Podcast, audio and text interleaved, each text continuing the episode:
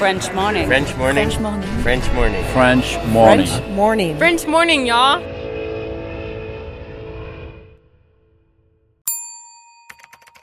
Expatrié. Nom. Adjectif. Vient du grec exo et patrida. Se dit d'un individu qui réside dans un autre pays que le sien.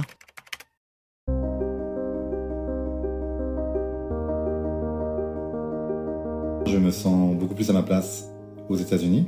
J'ai que ce pays qui a à l'origine des valeurs beaucoup plus positives et, et invitantes puisse redevenir euh, le pays qu'il était quand moi je l'ai connu. Il n'est pas normal qu'on m'ait confisqué ma carte verte. Et moi je veux ma carte verte pour reprendre une vie normale et pas me soucier littéralement tous les matins quand je me réveille combien de temps je vais pouvoir rester ici.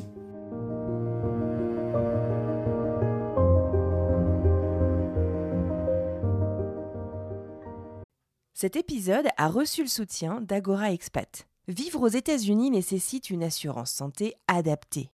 Mais trouver la solution parmi toutes les offres peut s'avérer être un vrai casse-tête. Budget, besoins, franchise, difficile de tout combiner. Ne perdez plus votre temps, Agora Expat sélectionne et compare pour vous les meilleures solutions d'assurance santé. Offre personnalisée, accompagnement sur mesure, devis et conseils gratuits, Agora Expat est le courtier référent de la communauté francophone expatriée aux États-Unis. Retrouvez plus d'informations sur agoraexpat.com. Et maintenant, place à l'épisode.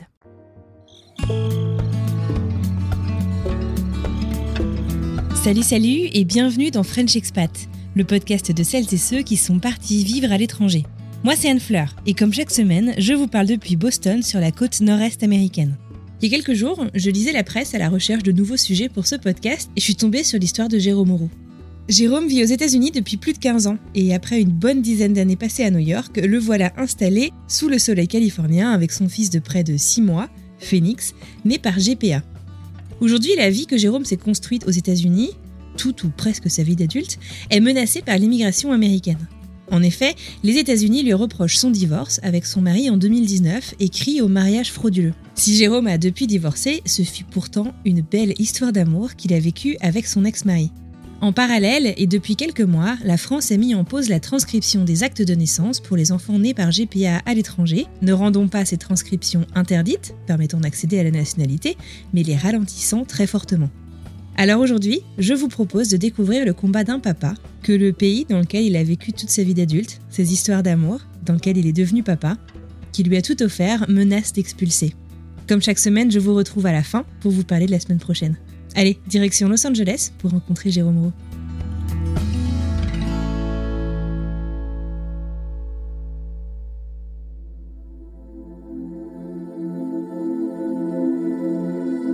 Alors je m'appelle Jérôme Roux, j'habite aux États-Unis depuis environ 15 ans. C'est le travail qui m'a amené aux États-Unis, mais c'est aussi avant tout un désir que j'avais depuis longtemps. Et le travail m'a permis d'y arriver. J'ai commencé par des, visas. J'ai eu plusieurs employeurs aux États-Unis euh, qui m'ont tous sponsorisé mes visas. J'ai eu L1, euh, qui était un- une mutation de Paris à New York. Ensuite, j'ai eu un E2 parce que j'ai été embauché par un employeur français mais basé aux US. Et après, j'ai eu euh, O1 parce que je me suis auto-sponsorisé en fait. J'ai été approuvé pour, euh, pour ce genre de, de visa. Et en 2015, je me suis marié avec euh, mon ex-mari, avec lequel j'étais pendant 9 ans.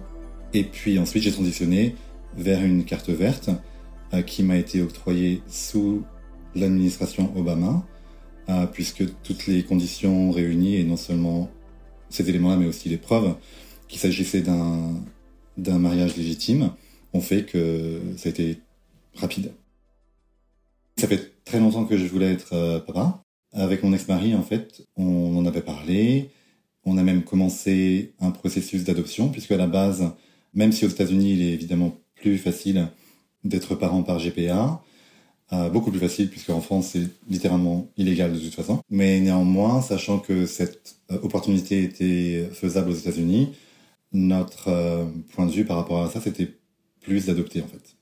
Sauf que au bout de à peu près un, an après le début du, euh, de la mise en route de ce de ce projet, mon ex-mari a changé d'avis. Il ne voulait plus devenir papa. ce projet a dû être interrompu. Le sujet a été réévoqué à plusieurs reprises entre lui et moi. Et au bout de quatre ans de remise du sujet sur le, tapis, on va dire, il ne voulait toujours pas. Pas forcément dans l'absolu, mais en tout cas toujours pas à ce moment-là. Mais moi, n'étant plus euh, tout jeune, on va dire, je ne voulais pas prendre le risque de continuer à patienter, sachant que ça prend du temps de toute façon, et l'adoption encore plus que, la GPA. En fait, aux États-Unis, l'adoption euh, peut être aussi rapide que trois mois, mais ça peut aussi être trois ans ou cinq ans, ce qui reste malgré tout moins que l'adoption en France, qui est un processus encore bien plus long. Nous avons divorcé en fin 2019, un moment auquel où moi j'ai déménagé sur euh, Los Angeles, donc j'habite en Californie. Le problème, c'est que quand nous avons divorcé, donc je me suis retrouvé évidemment par définition célibataire, et même aux États-Unis, si ça reste plus simple qu'en France en termes d'adoption, je me retrouvais néanmoins non seulement parent célibataire, mais en plus homme. Et c'est plus dur d'adopter en tant qu'homme que femme, seul, même aux États-Unis. Et en plus d'être homme, euh, je suis euh, homme homosexuel en l'occurrence, donc ça me descendait encore plus en bas de la liste, ne sachant pas combien de temps ça allait prendre, mais en sachant par contre que ça allait prendre beaucoup plus de temps qu'une adoption dans, un contexte de couple, j'ai décidé de transitionner en fait sur, euh, sur la GPA. La GPA, ou gestation pour autrui, désigne une pratique de procréation dans laquelle trois grands acteurs sont impliqués. Une donneuse d'ovocytes, ou d'œufs en quelque sorte, un donneur de gamètes masculines, de spermatozoïdes, et une femme receveuse, que l'on appelle communément mère porteuse, chez qui l'on va implanter les embryons fécondés in vitro, c'est-à-dire hors du corps, qui sont donc issus du mélange de l'œuf et des spermatozoïdes. La mère porteuse n'a donc pas de matériel génétique en commun avec l'enfant qu'elle porte. Si on entend souvent parler de GPA dans le cadre des lois bioéthiques et de l'accès à la PMA pour tous, peu importe l'orientation sexuelle, il convient de préciser que beaucoup de couples hétérosexuels ont également recours à cette technique. Il s'agit d'un phénomène assez difficile à quantifier puisqu'il est interdit en France, donc aucun chiffre officiel n'existe sur le nombre d'enfants nés par GPA sur le sol français. Cependant, le nombre de parents qui demandent la nationalité française pour un enfant né à l'étranger est un premier indicateur. Au total, et c'est selon un papier de Europe1.fr, on estime que 200 à 300 bébés arrivent en France chaque année et sont nés par GPA, ce qui représente 2 à 3 000 nourrissons depuis une dizaine d'années. Il y a un protocole à suivre en fait aux États-Unis par rapport à la GPA. Donc il y a plusieurs, euh, plusieurs agences. Une agence de pour la donation de vos sites. Euh, cette agence est basée à Los Angeles. Euh, et puis une agence pour, on dit en français la gestatrice, la mère porteuse, qui, qui elle était basée en Floride. Et puis ensuite la clinique pour la FIV, qui est basée à Los Angeles.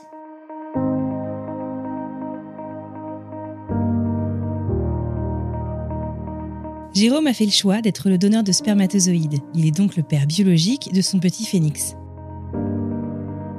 Le matching a été euh, rapide, voire très rapide. Après, ce qui a rallongé le processus, c'est la pandémie. En fait, l'Organisation mondiale de la FIV, et pas seulement dans le contexte de la GPA, mais de la FIV en général, dans la plupart des cas, en fait, au moment de la pandémie, met une pause, en fait, sur euh, les transferts d'embryons, soit vers des, mamans de leurs propres enfants, soit des mères porteuses, dans la mesure où en fait euh, on ne connaissait pas quels seraient les potentiels risques, euh, non seulement pour euh, les futurs enfants, mais aussi pour les mamans. Donc retarder le processus d'environ 9 mois, si je me souviens bien. Fin 2017 ou début 2018, en fait, Trump a signé beaucoup de nouvelles lois par rapport à l'immigration, notamment une qui indiquait que entre la le, le timing de la signature de cette loi et 2021, donc encore très récemment, l'objectif était de couper en deux l'octroi des visas, green card, renouvellement de, de résidence légale, qui est énorme.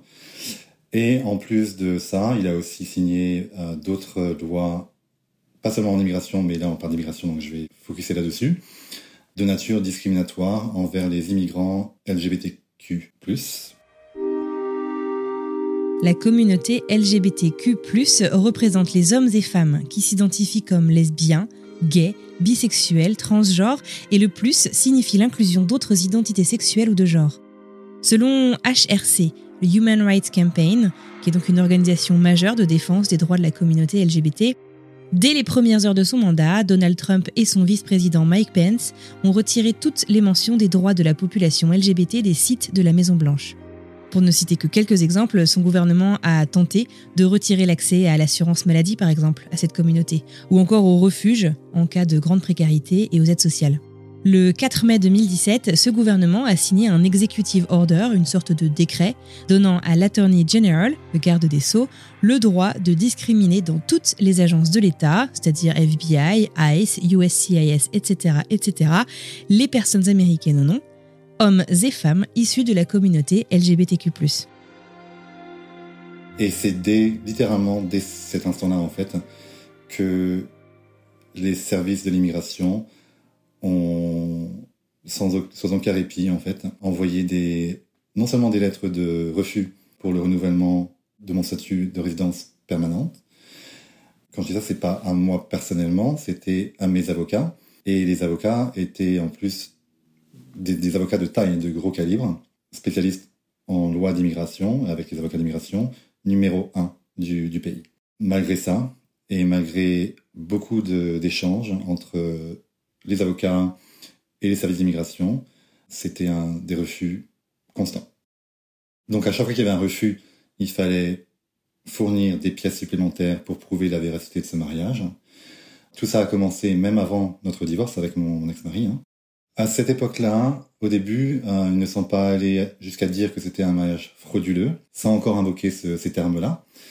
Mais à chaque courrier, à chaque échange avec euh, les, avocats, et moi je recevais des copies de ces courriers, donc, comment dire, le récit, entre guillemets, si vous voulez, le, refrain, on va dire, c'était que toutes les pièces euh, fournies n'étaient pas suffisantes pour approuver le renouvellement de, cette, de ce statut de, de résidence aux US. Ce qui est intéressant, entre guillemets, et ce qui prouve une fois de plus qu'il s'agit d'un cas de discrimination, c'est que la quantité et la qualité de ce qui a été fourni euh, au service d'immigration était bien au-delà de ce qui est typiquement nécessaire pour un renouvellement de, de résidence.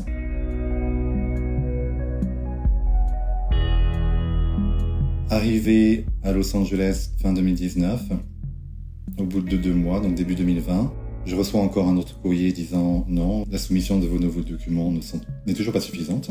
En désespoir de cause, j'ai encore euh, rappelé euh, des avocats et là les avocats m'ont dit écoutez, depuis que ces nouvelles lois passées par l'administration Trump qui sont vraiment extrêmes et de nature parfois même illégale et abusive, les agents d'immigration font littéralement ce qu'ils veulent. Un d'entre eux m'a littéralement dit je n'oserais même pas vous proposez mes services pour continuer à vous défendre parce que ce serait de l'argent, ce serait vous voulez de l'argent en fait, parce qu'ils font ce qu'ils veulent maintenant. La seule lueur entre guillemets qu'ils m'ont donnée et ils m'ont tous dit la même chose, à savoir, écoutez, on peut pas, on peut pas vous garantir que ça change quoi que ce soit parce que vu ce que vous avez déjà donné, qui est bien au-delà de la moyenne, n'a pas marché. Euh, on va quand même vous conseiller de fournir au service d'immigration ce qu'ils appellent des affidavits, donc des déclarations sous, serment, notarisé. J'en ai eu, je crois, presque une trentaine, dont notamment de mon ex-mari, de tous les membres de sa famille, par exemple d'un thérapeute de couple euh, que nous voyions à la fin quand on essayait de, sauver notre relation en fait, qui elle-même a accepté de témoigner de ces séances. Je leur ai aussi, aussi envoyé les documents d'adoption euh, que nous avions commencé à faire. Et l'ironie dans tout ça, c'est que c'est suite à l'envoi de toutes ces déclarations sous serment que les menaces de déportation ont commencé. Donc ça a même carrément eu l'effet inverse.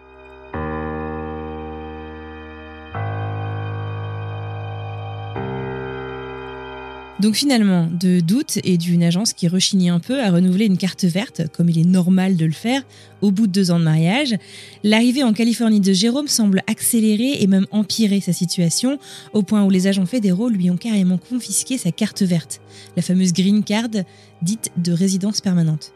Sauf que qui dit pas de titre de séjour dit pas de possibilité de travailler, du moins légalement. Et là, ça se complique. En fait, en 2020, les menaces de déportation, d'expulsion ont commencé, et verbalement au téléphone et ensuite en personne, au bureau d'immigration. En 2020, ma carte verte a été physiquement confisquée. Néanmoins, ils m'ont mis un tampon dans mon passeport qui fait office de statut légal en attendant leur délibération. Mais avant ça, un agent m'a mis en pause mon droit de travailler pendant, je crois, presque dix mois. J'avais le droit de rester, mais pas de travailler. Autant vous dire qu'en plus c'était en pleine pandémie, mais il n'avait aucune euh, empathie ou compassion. Ça a vraiment impacté ma situation professionnelle, évidemment, ma situation financière, évidemment, et il savait par-dessus tout que j'étais sur le point de devenir parent. Donc depuis quelques temps, euh, non seulement je n'ai pas de travail, mais je n'ai plus de revenus et j'ai épuisé mes, mes économies. Donc euh, j'ai une chance inouïe dans ce malheur, entre guillemets, à savoir que j'ai trouvé pas mal d'organismes euh, à caractère caritatif qui m'aident. Je vis sur des aides sociales également. Malgré cette situation très difficile, le désir de parentalité de Jérôme est plus fort que tout. Il nous le disait, le matching a été rapide. Et qu'en a-t-il été de la grossesse? J'étais extrêmement stressé, d'autant plus stressé que je savais que euh, mon fils allait arriver et qu'il allait, allait arriver dans des conditions assez déplorables. Et que, en tant que futur papa, euh, me retrouver dans une situation aussi précaire, euh, bah c'est, pas ce qu'on souhaite. Hein. Et en plus, au-delà de ça, au mois d'avril ou mai 2021, j'ai été convoqué par les bureaux d'immigration en pensant que c'était tout simplement un rendez-vous pour me rendre ma carte verte ou résoudre la situation. Mais pas du tout. Euh, pendant une heure et demie, j'ai été bombardé des questions les plus euh, incroyables que les autres.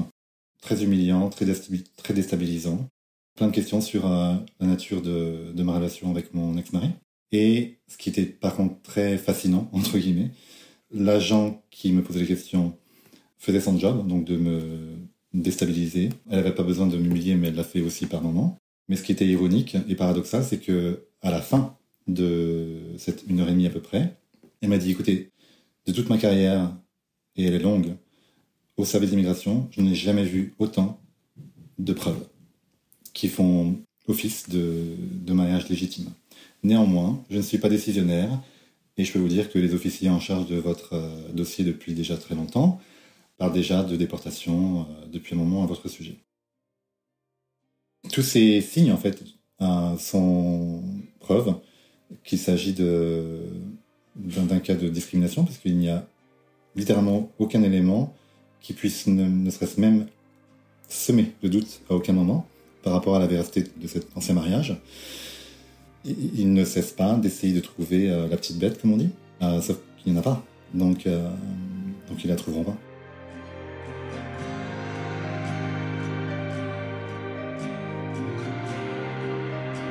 Mais alors quels sont les recours de Jérôme? Vers qui? Vers quel organisme, organisation peut-il se tourner? Qui sont ses alliés dans cette histoire? J'ai eu la chance d'être euh, connecté en fait à des organismes politiques aux États-Unis. Donc euh, depuis, euh, on va dire, 2-3 mois, j'ai maintenant le Congrès qui, qui m'aide. Et depuis même plus récemment, la House of US Representatives, Le Congrès américain représente la branche législative du gouvernement, qui fait les lois donc. Il est composé du Sénat et de la Chambre des représentants, que Jérôme appelle ici House of Representatives. Chaque membre, et il y en a 533, est élu au suffrage universel direct. Et en fait, comme à l'Assemblée nationale en France, le Congrès a des comités spécialisés. Le Intelligence Committee suit depuis peu le dossier de Jérôme. Et en fait, c'est eux qui ont enfin reçu des news de la part des services d'immigration qui ont enfin daigné leur répondre, en plein week-end de Thanksgiving d'ailleurs. Et, littéralement, en fait, moi j'ai vu les emails qu'on m'a envoyés du bureau d'un des congressmen, justement, et ils leur demandent, dans leurs propres mots, donc les mots du, Congrès américain, les implorent. Et ils continuent à les implorer d'arrêter. Parce qu'ils savent très bien que, que ça n'a pas lieu d'être. Et malgré ces demandes et ces implorations, le dernier mot de l'immigration en retour de, de ces demandes. Et non, non, non, euh, on n'arrête pas, on a encore besoin de trois mois. Homeland Security et, euh, et le Department of State sont, euh, sont dans l'affaire avec des agences d'investigation et dans leurs propres termes, leur propre jargon, sont en train de faire des, ce qu'ils appellent Extended Investigation sur mon cas. Donc ça, ça fait un mois et demi. donc il reste encore un mois et demi. Et ils leur ont dit dans, un, dans trois mois, donc, on reviendra vers vous, pas vers moi, parce que je, ils me mettent même pas au courant de tout ça, l'immigration, hein, euh, avec euh, les prochaines étapes ou euh, une délibération. Je pense qu'il est complètement impossible d'imaginer réellement ce qu'on ferait chacun d'entre nous si on se retrouvait dans une telle situation. Il n'empêche que ça interroge. Pourquoi ne pas rentrer en France quand le pays dans lequel on vit nous rend la vie si difficile?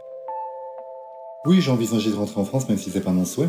Le deuxième sujet, c'est que quelques semaines après la naissance de mon fils, euh, j'ai pris rendez-vous au consulat de France pour faire sa demande de citoyenneté française et son passeport, français. Et très peu de temps avant le, le, timing de ce rendez-vous de suivi, j'ai reçu une note euh, du consulat me disant Nous sommes désolés, mais ça ne va plus être possible. En effet, la GPA est interdite en France. La transcription des actes de naissance des enfants nés par la GPA n'est donc pas automatique. Elle ne fait pas partie de la loi. Jusqu'alors, ces transcriptions ont été faites suite à des jurisprudences. Avec le nouveau vote des nouvelles lois de bioéthique à l'été 2021, la jurisprudence n'est plus valable. La transcription des actes de naissance d'enfants issus de la GPA n'est donc pas impossible, mais sacrément ralentie. J'ai demandé à Jérôme quelles étaient les aides, les organismes, les personnes qui pouvaient peut-être lui venir en aide par rapport à son problème avec son pays d'origine, la France. J'ai deux problèmes, et, de très très loin, le plus gros problème est celui des US. Donc même si je me suis penché sur le sujet, je n'ai pas pu aller suffisamment en profondeur pour voir quel type d'organisme pourrait aider. Non seulement je n'ai plus les moyens, mais essentiellement, avant tout, pourquoi devoir payer un avocat pour un droit humain de base Parce que là, on parle de violation du droit de sang. Pourquoi je devrais payer un avocat pour euh, peut-être avoir nationalité française pour mon fils? Mais alors concrètement, quels sont les risques qu'encourt Jérôme aujourd'hui? Un faux mariage est un crime fédéral. Donc, c'est pas forcément qu'une déportation, c'est potentiellement jusqu'à 5 ans de prison. Le cas échéant, s'il si, s'acharne à continuer à, évoquer ce, genre de scénario, il y a une procédure, il y a un passage au tribunal et évidemment, je ne vais pas être accusé de ça parce qu'il y aura forcément justice. Mais dans le principe, c'est quand même stressant parce que tout ce qu'ils ont fait jusqu'à présent, c'est illégal. Donc, ils peuvent très bien continuer à faire des choses illégales à mon égard. Jérôme a trouvé du soutien auprès du Congrès américain. Qu'est-ce qu'il espère d'autre? Quelles sont les aides, les soutiens qu'il attend? Avec un peu de chance, certains médias pourrait relayer l'information. La pression médiatique rajoutée à la pression politique peut faire une différence. Parce que ça remet aussi publiquement en cause euh, des injustices euh, menées de front par, euh, par des entités gouvernementales et, et ils n'aiment pas ça. En discutant avec Jérôme, j'ai été assez bluffé par son optimisme. Finalement, il se bat pour qui? Pour son fils? Pour sa famille? Pour une communauté Pas que pour moi et mon fils, mais euh, bah, pour tous les gens dans des situations similaires, que ce soit l'immigration et ou le problème d'octroi de, nationalité pour, euh, pour les enfants conçus par GPA. Jérôme peut désormais travailler de nouveau. Sauf que la situation reste quand même très compliquée et très peu stable. Moi j'ai aussi un autre problème d'éthique entre guillemets, c'est que, et surtout au regard des dernières nouvelles du Congrès, à savoir euh, maintenant c'est aller beaucoup plus loin dans leur procédure. Et voilà, euh, il n'est pas possible que les menaces de déportation deviennent se manifestent. Moi j'ai un problème avec le concept de, surtout par rapport au type de job que, que je recherche à un certain niveau, qui est donc beaucoup plus d'investissement de temps et d'argent pour les employeurs. Moi j'ai un problème avec le fait de regarder un employeur potentiel ou un recruteur potentiel dans les yeux avec une straight face, comme on dit, qui vont me dire oui, on veut vous embaucher, et moi leur dire ok, très bien, sauf que dans deux jours, je peux déguerpir. Mais au-delà de ça, et même j'ai envie de dire avant tout, il n'est pas normal qu'on m'ait confisqué ma carte verte. Et moi, je veux ma carte verte pour reprendre une vie normale et pas me soucier littéralement tous les matins quand je me réveille combien de temps je vais pouvoir rester ici. Il s'avère que ces cas-là sont extrêmement concentrés sur Los Angeles et que les dix, dernières années, par exemple, euh, l'évaluation de la corruption faite par euh, les agents d'immigration, et c'est uniquement ce qui était reporté, donc il y en a forcément beaucoup plus, euh, équivaut à 15 millions de dollars. Et Phoenix dans tout ça? Il l'entend. il l'entend. J'espère qu'il s'en souviendra pas non plus, mais en même temps, ça pourrait être quelque chose qui peut... Parce que ça sera forcément résolu d'ici là. Enfin, au bout d'un moment, il faut arrêter. Hein. Mais ça peut être aussi une histoire euh, pour lui qui peut être selon la manière dont elle va être exprimée, et je ferai en sorte évidemment que ce soit exprimé de manière la plus douce possible, mais qui peut être aussi une euh, belle histoire entre guillemets, dans le sens où voilà, euh, ton papa il a fait tout ce qu'il a pu pour non seulement se protéger lui, mais surtout te protéger toi de, de ce que de potentielles injustices auraient pu générer dans ta vie. Mon fils est américain avant tout, il est né aux États-Unis. Par extension, il devrait déjà être français, mais il ne l'est pas à cause de ces blocages du gouvernement français. Moi, ça fait 15 ans quand même que je vis aux États-Unis, donc euh, on va dire la plus grande partie de ma vie d'adulte. Donc j'adore la France, il hein, n'y euh, a pas de, souci par rapport à ça. Néanmoins, je me sens beaucoup plus à ma place aux États-Unis, même si euh, depuis les ravages de l'administration Trump, je, je, suis beaucoup moins dans ce, ce confort-là, au même titre que plein d'Américains d'ailleurs. Hein. Euh, mais néanmoins, j'ai espoir que ce pays qui a à l'origine des valeurs beaucoup plus positives et, invitantes puisse redevenir euh, le pays qu'il était quand moi je l'ai connu. Moi, oui, je suis français, j'aime la France. Est-ce que j'ai envie d'y retourner en vacances? Oui. y revivre Non, mais je, ne suggère pas que je n'y retournerai jamais pour vivre. Juste pas maintenant. C'est côté américain définitivement aussi qui, a, qui mais c'est surtout avant tout l'arrivée de mon enfant dans ma vie était un générateur d'énergie sans, sans, aucune autre euh, équivalence, insoupçonné aussi d'ailleurs, et ne serait-ce que par envie de, de protéger l'avenir de mon fils, parce que c'est pas comme s'il avait un autre papa ou une autre maman, euh, qui dans le pire des cas, si euh, on était à risque de séparation lui et moi, pourrait prendre le relais? Non, il n'y a que moi. Et en plus, moi, aux États-Unis, je n'ai pas d'autres membres de famille. Donc ça, c'est une énergie supplémentaire. L'arrivée de mon fils, son amour, l'amour que je, que je lui donne, euh, qui décuple l'énergie. Voilà.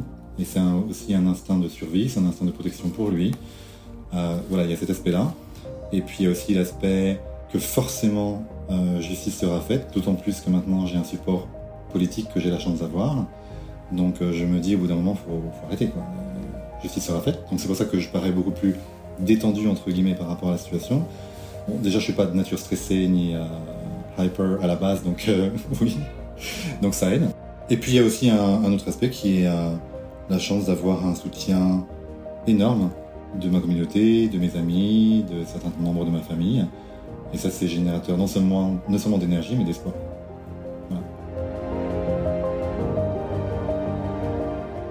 Comment en 2022, que ce soit aussi bien du côté américain que du côté français, parce qu'en l'occurrence j'ai deux cas de figure, il y a des injustices encore qui arrivent comme ça, au-delà du fait qu'on soit en 2022 et que ça paraît vraiment insensé, et ça l'est, incroyable, oui ça l'est aussi, mais ça arrive quand même, mais là on parle carrément de retour en arrière.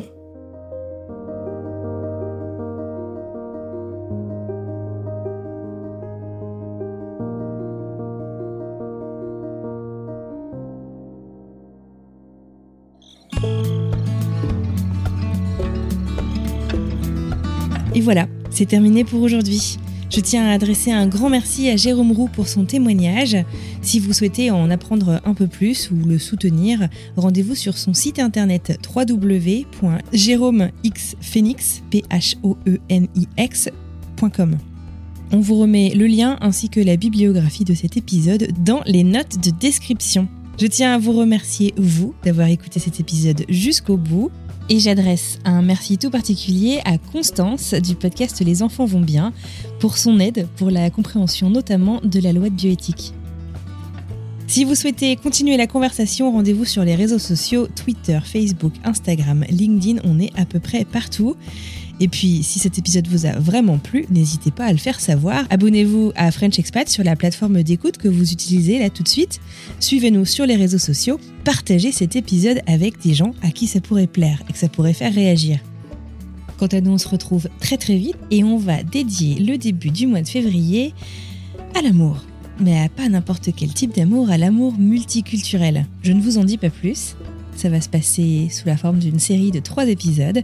On arrive maintenant à la toute fin. Je vous souhaite une très belle fin de journée, une bonne semaine et je vous dis à mardi prochain pour une nouvelle histoire.